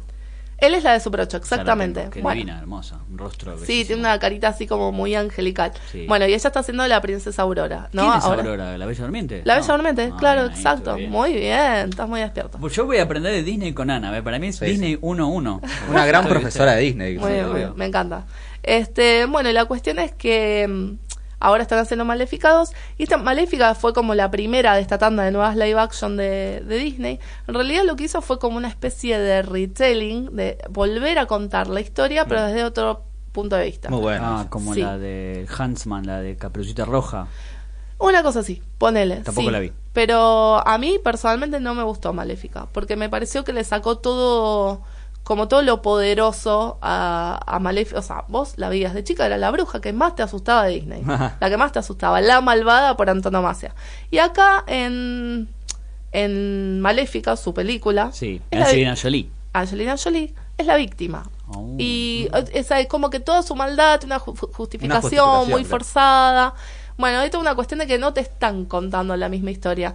Pero bueno, nada, ahora veremos qué onda Maléfica 2, si da, po- no sé si da. Eh, realmente. pobre. Yo Bueno. ya dije, para mí el live action que tienen que hacer, propongamos para el hashtag final alternativo, todos los perros van al cielo. No, con no, perritos. No, es hacer muy- nunca. Sí, chicos. No, por favor. Es muy linda, No, pero no, coincido con Nico en que no debería. Ahora, es interesante cómo Disney recurre siempre a los clásicos, ¿no? De, de cuando éramos pequeños. Sí. Y no a nuevo argumento de Disney. Sí, sí, tal cual. Es que justamente eso es lo Es- que estamos planteando es acá. ¿De qué lado te nos- parás? Claro, la pregunta que nos pasa por todos. Es como que queremos historias nuevas, pero nos gustan los remakes, basta de remakes, la nostalgia. ¿Qué que hacemos? Nos come la vida, la nostalgia de lo no vivido. También eso es una- un punto a tratar. Es como que a veces, viste, por ejemplo, a mí me gusta mucho el punk.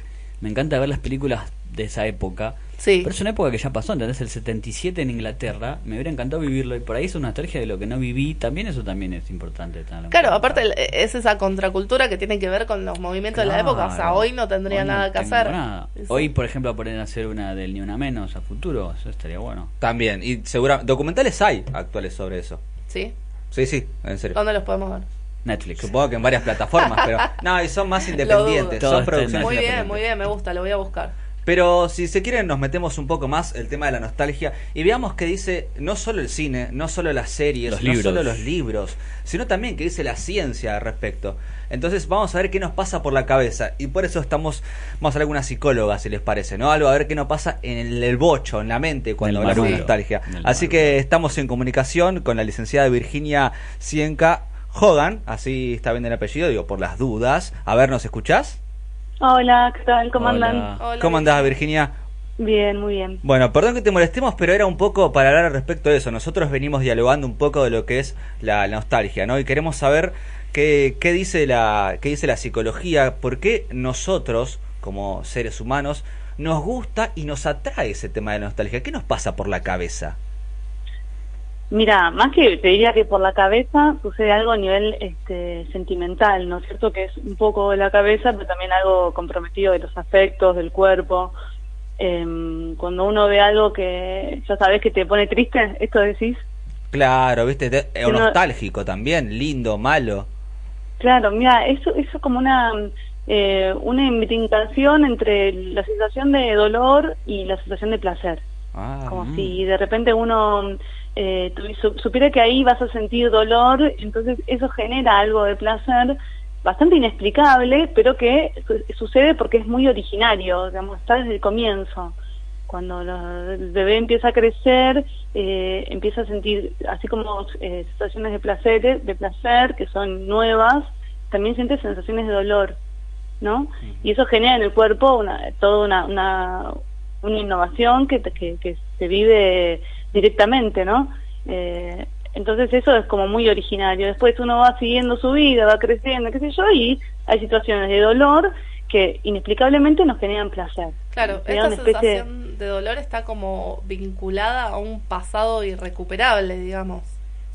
Claro, sí, exacto.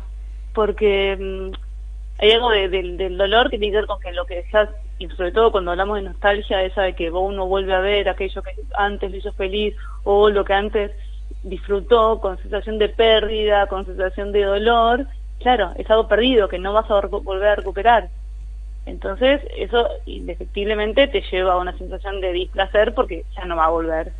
Entonces, eso se, se- esa sensación de displacer que uno intencionalmente quiere repetir es esto que les digo de como un goce que uno tiene sobre lo que el dolor, ¿no es cierto? Entonces, uno vuelve a ver eso que sabes que te pone mal, pero que también te gusta porque está enlazado con algo que en un momento disfrutaste y bueno, esto es un poco la, la cuestión eh, digamos más intrapsíquica que sucede, ¿viste? Como ahí hay algo muy originario que no se vuelve a recuperar y que todo el tiempo vamos a ver si lo podemos volver a recuperar.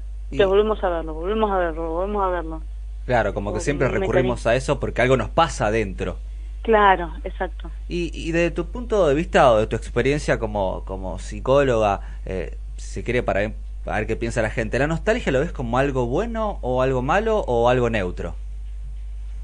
Em, no sé, te diría que es medio inevitable. Em, pero me parece que dentro de todo, a ver, desde mi punto de vista es algo bueno porque eh, nos permite sacar las angustias que uno diariamente tiene y que tiene que reprimir, ¿no es cierto? Entonces, la- digamos, la nostalgia pen- pensada así de manera romántica, ¿no? Cuando hablamos más de nostalgia de una crisis de angustia o una situación más depresiva, como un estado anímico generalizado, ahí es un poquito más complicado. No, no, no, nosotros Sí. hablamos de otro, de lo bueno. No, esa nostalgia es linda, esa nostalgia en la que uno se regodea un poco, ¿viste? Claro. Claro. Sí, sí, sí, eso a mí me parece, este, personalmente me parece que es buena, a pesar de que cuando uno está atravesando piensa que es una cagada y no quiere saber nada, pero es, es, es funcional, digamos, a, la- a la economía en- psíquica, ¿no es cierto? Buenísimo. Tener pequeñas descargas. Y nosotros un poco hablamos del cine, de las series. Digo, pregunta para la licenciada acá, la psicóloga. ¿Tiene una, un dibujito animado, una película que siempre le produce nostalgia que veía capaz de chico o de chica? Ah, Ah. uy, Qué buena No pregunta. Eh, todos tenemos un dibujito que vimos de chico capaz si tuvimos la posibilidad o no, ¿no? bueno, yo te voy a decir una que es muy vieja, Ah, A ver. que me, acuerdo y... Eh, Trapito, Sí, tristísima. Basta de llorar. o sea, hay algo de esa música de trapito y creo que algunas escenas que, que no me, no- nunca me podría borrar de la mente, que, que, vuelven, o sea, pero ahora te digo esto así rápidamente, pero hay miles de cosas que vol- volvería a ver, no sé, cosas que me generaban este eh, satisfacción y, y pero era medio raro, no sé, pienso, qué sé yo. eh, hoy veo un capítulo de los pitufos y digo, ay, viste como ese tiempo, viste. Claro, va Claro, por ese lado. Como que lo que uno añora en realidad es el tiempo que está vinculado al, al recuerdo que está teniendo, no por ahí eso en particular, o sea, no añorar llorar con trapito, sino todo lo que Claro, estaba exacto. alrededor de... Ajá, ni hablar. Bueno, entonces creo que esa es la explicación por el cual nosotros veníamos hablando acá en el podcast de Final Alternativo sobre por qué vende tanto la nostalgia, ¿no? Vende mucho. Ah, sí, Eh, veíamos, como, sí. Claro. El- buscar este material viejo y, y- y ponerlo a circular como y que la gente se enganche con eso. Eh, algo así decíamos. Claro, y, y lo bueno que vos no dijiste del lado de la ciencia es que nosotros sentimos algo, ¿no? Tu explicación Claro. más real que más... Para mí es la palabra es inevitable. Sí, ¿no? Ujú. No podemos eh, no podemos evitar, tenemos que volver siempre al pasado donde fuimos felices tal vez. Ay, ¿qué, ¿por qué ahora no? Qué mal, qué positivista. Doctor Josi, decirle pobre, no se dice eso. Bueno, licenciada, muchísimas gracias, ¿eh? No, por favor, eso a ustedes. No a vos. Gracias. Que siga lindo el programa. Igualmente. Gracias. Bueno, la licenciada Virginia Cienca Hogan, ella es psicóloga, nos explicó un poco, ¿no? El lado, ¿qué dice la ciencia respecto a la nostalgia? Fantástico. Me hizo acordar un poco algo que leí hace muy poquito en un newsletter que me llega todos los domingos, Sí. que es de un filósofo eh, contemporáneo nuestro que se Bien. llama Valentín Muro, por ahí lo conocen. Vamos a ver si lo podemos invitar en algún episodio.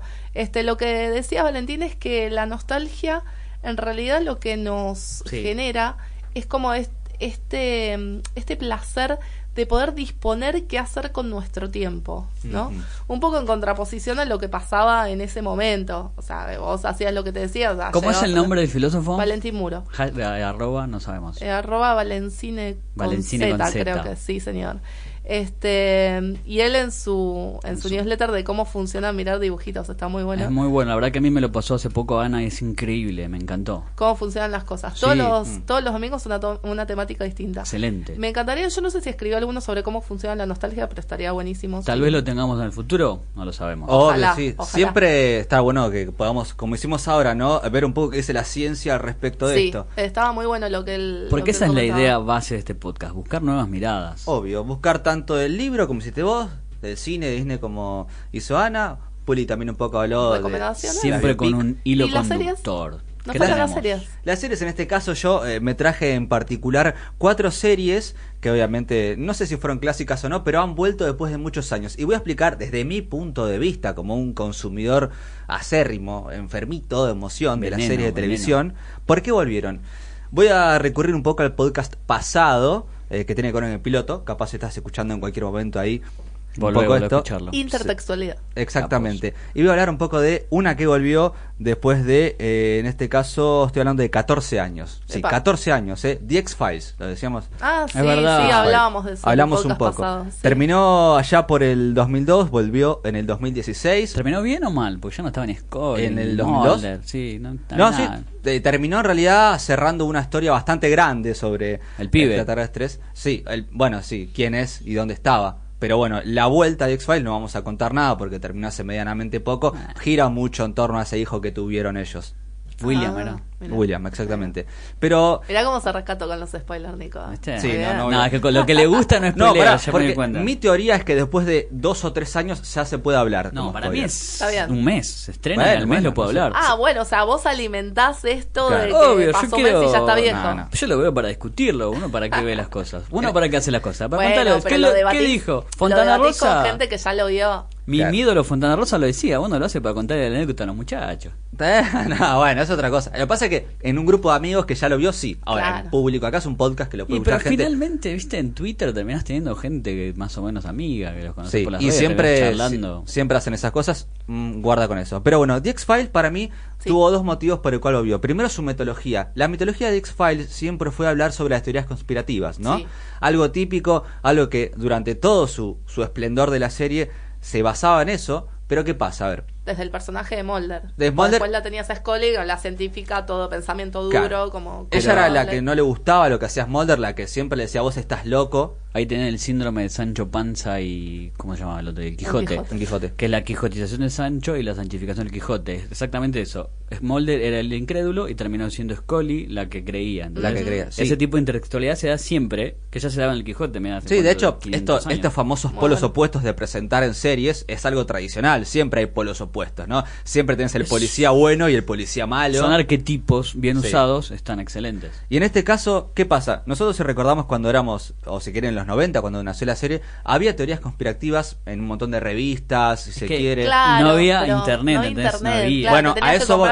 muy Ojo. interesante. La más a, allá. a eso voy. Las teorías conspirativas, no sé si alguno leyó al respecto sobre eso, se basan en varios recursos. Las teorías conspirativas son historias que abren y cierran de una manera tradicional, como un cuentito, entonces... No, no cierran nunca. Para mí no cierran, No, sí, cierran. tal cual. Pero te cierra en el sentido de que vos te la crees, no que es real, sino que te la crees. Digamos, es un cuento, no es que, ah, bueno, pasa esto porque pinta, no. Te pintan una historia que Te a vos planta te el germen de la duda. Claro, pero te cierra en el sentido de que, ah, esto puede ser real.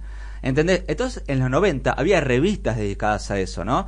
La teoría cooperativa lo que siempre dice, si uno se pone a buscar por definición, las ciencias sociales dice que la teoría cooperativa siempre es algo, un cuentito que abre y a vos te cierra y utilizan recursos reales. Por ejemplo, yo te digo, no sé, eh, te digo una teoría cooperativa de cuatro familias que gobiernan el mundo. Eso es re conspirativo. Ah. Claro, y yo te sí. meto, el primer nombre te meto como Rockefeller. Claro. Uh. Entonces te tira un recurso que vos, ah, pará, yo lo ubico a esta persona. Me parece que entonces, en este mundo que es la mitología de The X-Files, en los 90 estaba, era muy en auge. Bueno, imagínense hoy con Internet. Claro. Hoy está lleno de teorías conspirativas. Entonces, lo que permitió el regreso de X-Files eh, para vos es justamente Sí. Internet y la, la accesibilidad de todos Sí. a poder investigar sobre esto. Uno de los ítems para mí fue ese, las teorías conspirativas. Hay páginas enteras dedicadas a eso. Y encima, cuando yo te comenté el tema de, de que utilizan recursos reales, Sí. cuando The X-Files volvió, en su décima temporada, hay un capítulo en cual Scully le dice a Mulder, bueno, pero Mulder, contá todo lo que estás viendo, habla con la prensa, porque Claro. lo que contás es real y nadie lo sabe. Él dice, no, mirá lo que le pasó a Snowden.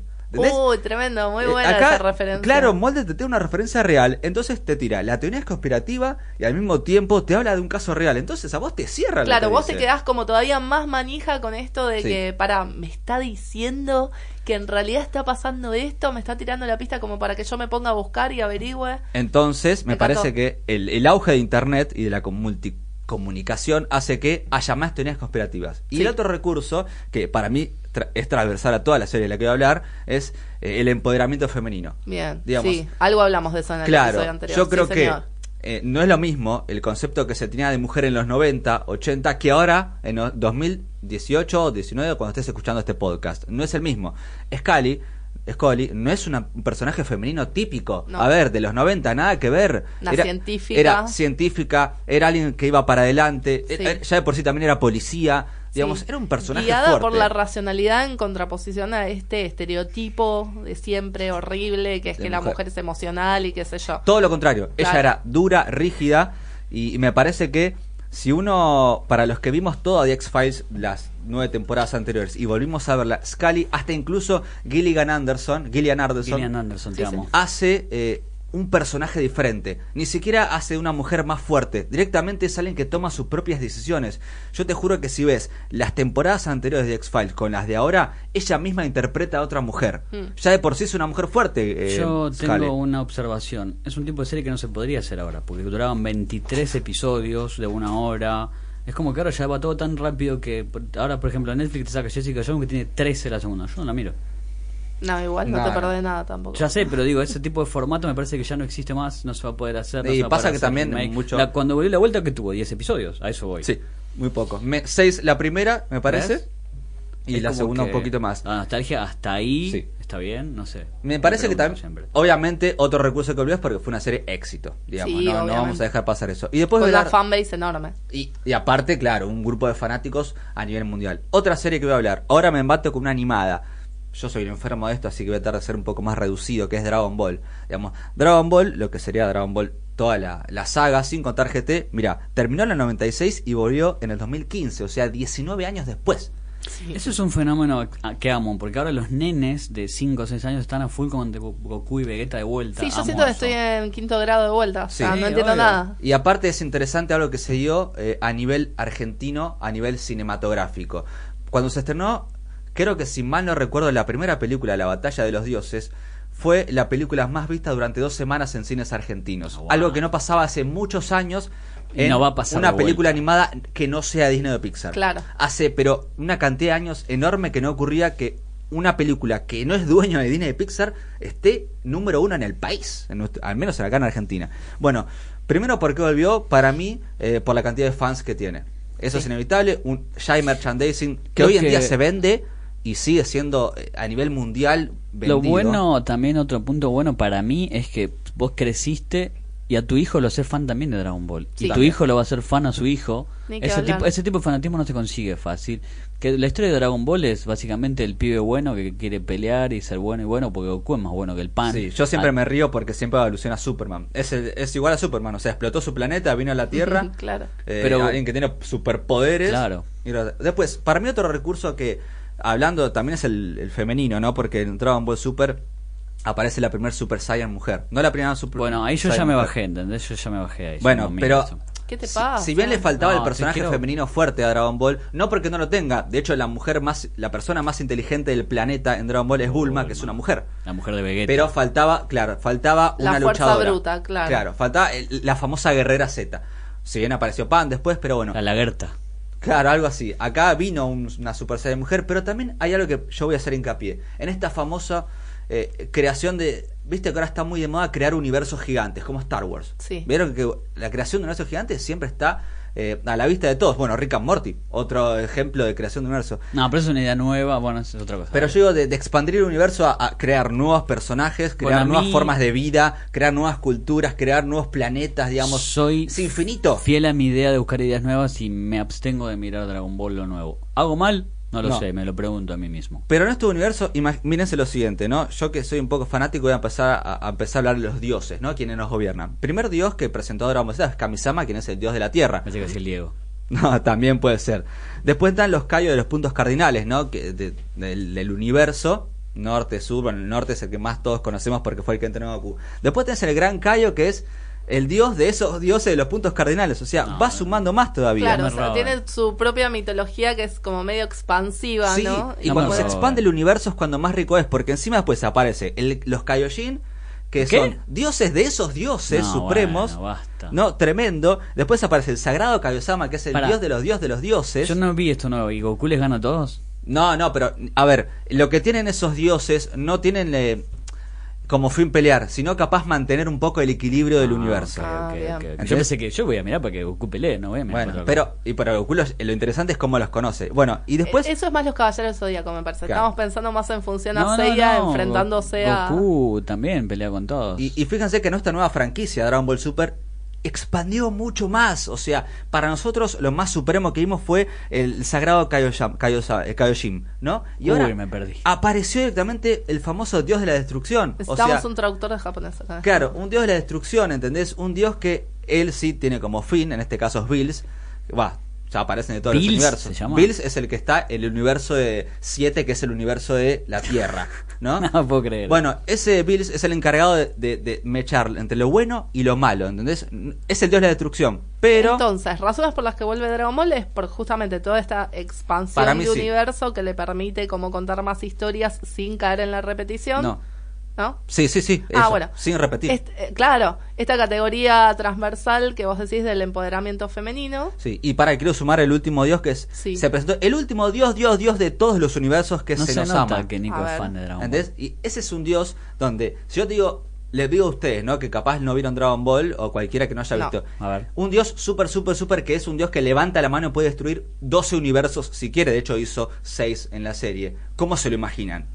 Tremendamente. Eh, eh, Claro. Tipo la, Poderoso, Tipo la cosa de Thing. Grandioso. Bueno, algo así. En realidad es un niñito chiquitito que es, que es eh, peligroso porque es niño. Muy bueno, me gusta. Como no tiene Fíjense, control, claro. Dice, che, me aburrí. Eh, destruye el universo. Es como Bart Simpson en ese episodio que él tiene poderes mentales.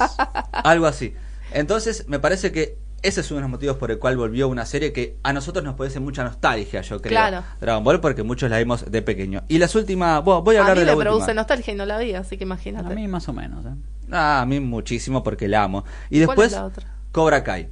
Sí. Me No parece que es, bueno, es una, de hecho, está basada en la primera película, la de los 70. De O Karate sea, Kid. Claro, fue 34 años después volvió. Imagínense, 34 años después. Y con los mismos actores. Mismos actores, sí, o- en lo- en realidad los dos protagonistas. Miyagi, no. No, Miyagi, pero hay una referencia al señor Miyagi, que es muy emotiva. en el cielo. Porque Pat Morita sí se fue al cielo de los Pat Moritas. Exactamente. Y, y digo, para mí, ¿por qué pegó tanto Cobra Kai? Que a mí me volvió loco y a muchos nos volvió la cabeza. Primero, un dato básico. Duración de capítulo. 20 minutos. Ay, ma, Bien. me gusta. Fíjense cómo... La entendieron. Claro, como una serie de drama, si se quiere, o un poco de comedia, pero pero va, la hicieron en 20 minutos, pocos capítulos, y otra que mantiene la mitología original de Karate Kid, donde se despoja de la actualidad. Te doy un ejemplo. Vieron que hoy en día, eh, que en ese momento, en los 70, 80, era el machismo, era tremendo lo que se veía en ese mundo de Sí. películas, de cine, series. De hecho, eh, todos eran protagonistas hombres, la gran mayoría. Cierto. ¿no? Bueno, acá el protagonista de no Daniel San, pero digo eh, Johnny Lawrence, el actor, El rubio. claro, Johnny Lawrence, lo que hace es sigue siendo machista. Hmm. ¿Entendés? Digamos, no cayó en la típica, no, voy a cambiar todo para que se adapte a... No, no, sigue teniendo eso. De hecho, cuando se quieren anotar al dojo de Cobra Kai, dice, no, acá no aceptamos mujeres. Ah, mira. Después termina aceptándola, por cuestión No de negocio. No, pero está, no, Pero- pero está bien, es un recurso interesante Claro. como para hablar de algo, sí, que se Es tiene que actual. hablar. Claro, Exacto. es algo que el chabón sigue siendo machista porque no aceptaba, lo terminó aceptando por economía para poder mantener ese lugar.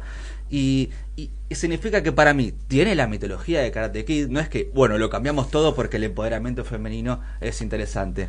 Entonces, me parece que ese recurso fue eh, el más llamativo a mi Respetar a, parecer. lo- a los personajes, Sí. como el desarrollo natural del personaje. Sí. Me gusta. No puede ser como, bueno, lo hacemos ahora con el más bueno de todos y que no sea malo. O sea, esta corrección política por vender, digamos, que es el que está pasando mucho. Sumale ¿no? que Karate Kid es nostálgico a morir. Sí, Claro. es el, el ¿No? epítome de la nostalgia. En- entonces me parece que recurrieron mucho a la nostalgia. De hecho, la serie tiene muchos cuadros Escúchame. de Karate Kid original. Y algo, dato no menor, miren Cobra Kai porque tiene imágenes originales y jamás antes vistas de la película de Karate Kid. Muy bueno. Así lo digo. 34 años después se ven imágenes nunca antes vistas de la película. Excelente. ¿Podemos decir que es como la película de Spielberg de Ready Player One que cierra la nostalgia en series o todavía la deja abierta? No, la deja abierta a morir para O sea mí. que la pregunta que nos queda del podcast es, ¿la nostalgia sí o no? Nunca la vamos a cerrar. No sabemos, ¿es Mm, inevitable o no? No, aparte, No. digo, todavía nos faltan los 90, los Por 2000. eso. O sea, igual hubo una serie hace poquito que trató de recuperar la nostalgia de los 90 y me parece que le fue bastante mal. ¿no? ¿Cuál? No me acuerdo cómo se llama. 15 Reasons Why? Eh, no, no, No, no, eso no. esa no. No lo vi esa es actual, pero con cassettes. Claro. No, se las voy a traer de tarea para el próximo este Dale. podcast. Yo hablando un poco, quiero unir un poco nostalgia de superhéroes, si me lo permiten, así ra- rapidito. Sí. Eh, me traje tres actores que interpretaron a míticos superhéroes, míticos superhéroes en, en series y después volvieron muchos años después. Y es muy loco, porque incluso uno volvió más de 50 años después. ¿Quién? Primero Adam West, lo trajimos acá un montón. Fue Batman en el 66 y 50 años después, 50, o sea, no sé, 51 pues, 2017, 50 años después, volvió a ser Batman en una película animada, Batman contra La dos voz de. Batman en Batman, sí. Exactamente. Que después salió un cómic Batman 66, que Va- es muy divertido. Es divertido porque aparte es una serie dentro de todo cómica. Pero bueno, 50 años después volvió a ser Batman. Es, interes- es impresionante. Otra, a ver si ustedes saben este dato. Lou Ferrigno. Lou Ferrigno. ¿Lo ubican? Yo digo Sí, Ferri- sí, Ferriño. Ferriño, claro, porque yo. es como el gnocchi, Es gene. gnocchi, ¿no? sí, Me pasa que en Estados Ferriño. Unidos se lee rarísimo. Bueno, pero. Lou Ferrigno entonces. Sí, señor. Hizo de Hulk en la serie de los 70. Sí. Hermoso. Todo ¿Ustedes maquillado. ¿Sabían que en The Avengers, la película del 2012, él le hizo la voz a Hulk? Sí, yo Ah, lo no, sabía. mira, no tenía Ah, no, perdón, pero voy a- Muy te voy a remarla. No, no sabía, no sabía. Casi 30 años después volvió a poner la voz a Hulk solamente cuando se convierte, que hace...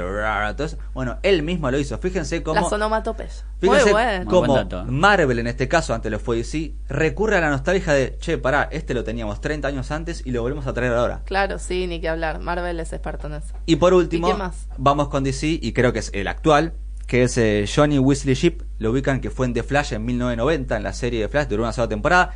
Médanlo porque el enemigo es Mark Hamill de Trickster. Sí, de Trickster. Y Que ahora aparece, volvió también. volvió también como un papel. serie de Flash. Y en la serie aparece eh, Brian Cranston, un enemigo de un capítulo, véanla. Sí, buen dato Breaking. Bad como malo, Sí. imagínense Walter White malo. Pero no me...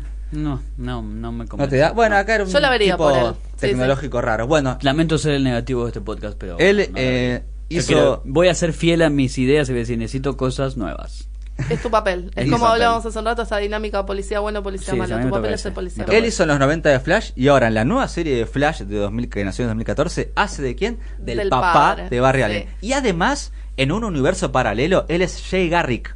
Sí, o sea, es verdad. volvió Otro a Flash, ser sí. de Flash, Otro ¿entendés? de los mil flash. Espectacular. Fíjense cómo apela todo el tiempo a la nostalgia y a decir, pará, el tipo que vio la serie en los 90, Sí. capaz se mira a la de ahora y dice, che, loco, Sí. este fue el Flash de mi infancia. Igual es una nostalgia que está buenísima porque a diferencia de lo que hablábamos al principio, tiene como su lógica narrativa y estos son pequeños guiños, o sea, no se sostienen eso. Eh, si viste Flash o si lo sabes, lo entendés y si no, bueno, disfrutás de la serie igual. Pero al fanático en la materia, si se cree superhéroes, edición Marvel, es un tacto al corazón, ¿viste? Sí. Es una caricia. Mm, Pero bueno, dejamos abierto este debate en redes. Este, nos recebamos con el tema de la nostalgia, Sí. nos encanta. Eh, probablemente en algún momento lo retomemos, pero ya en el próximo episodio vamos a tener otra temática Uf. que ya les iremos tirando ahí con el hashtag final alternativo. Muchas gracias por escuchar y hasta la próxima.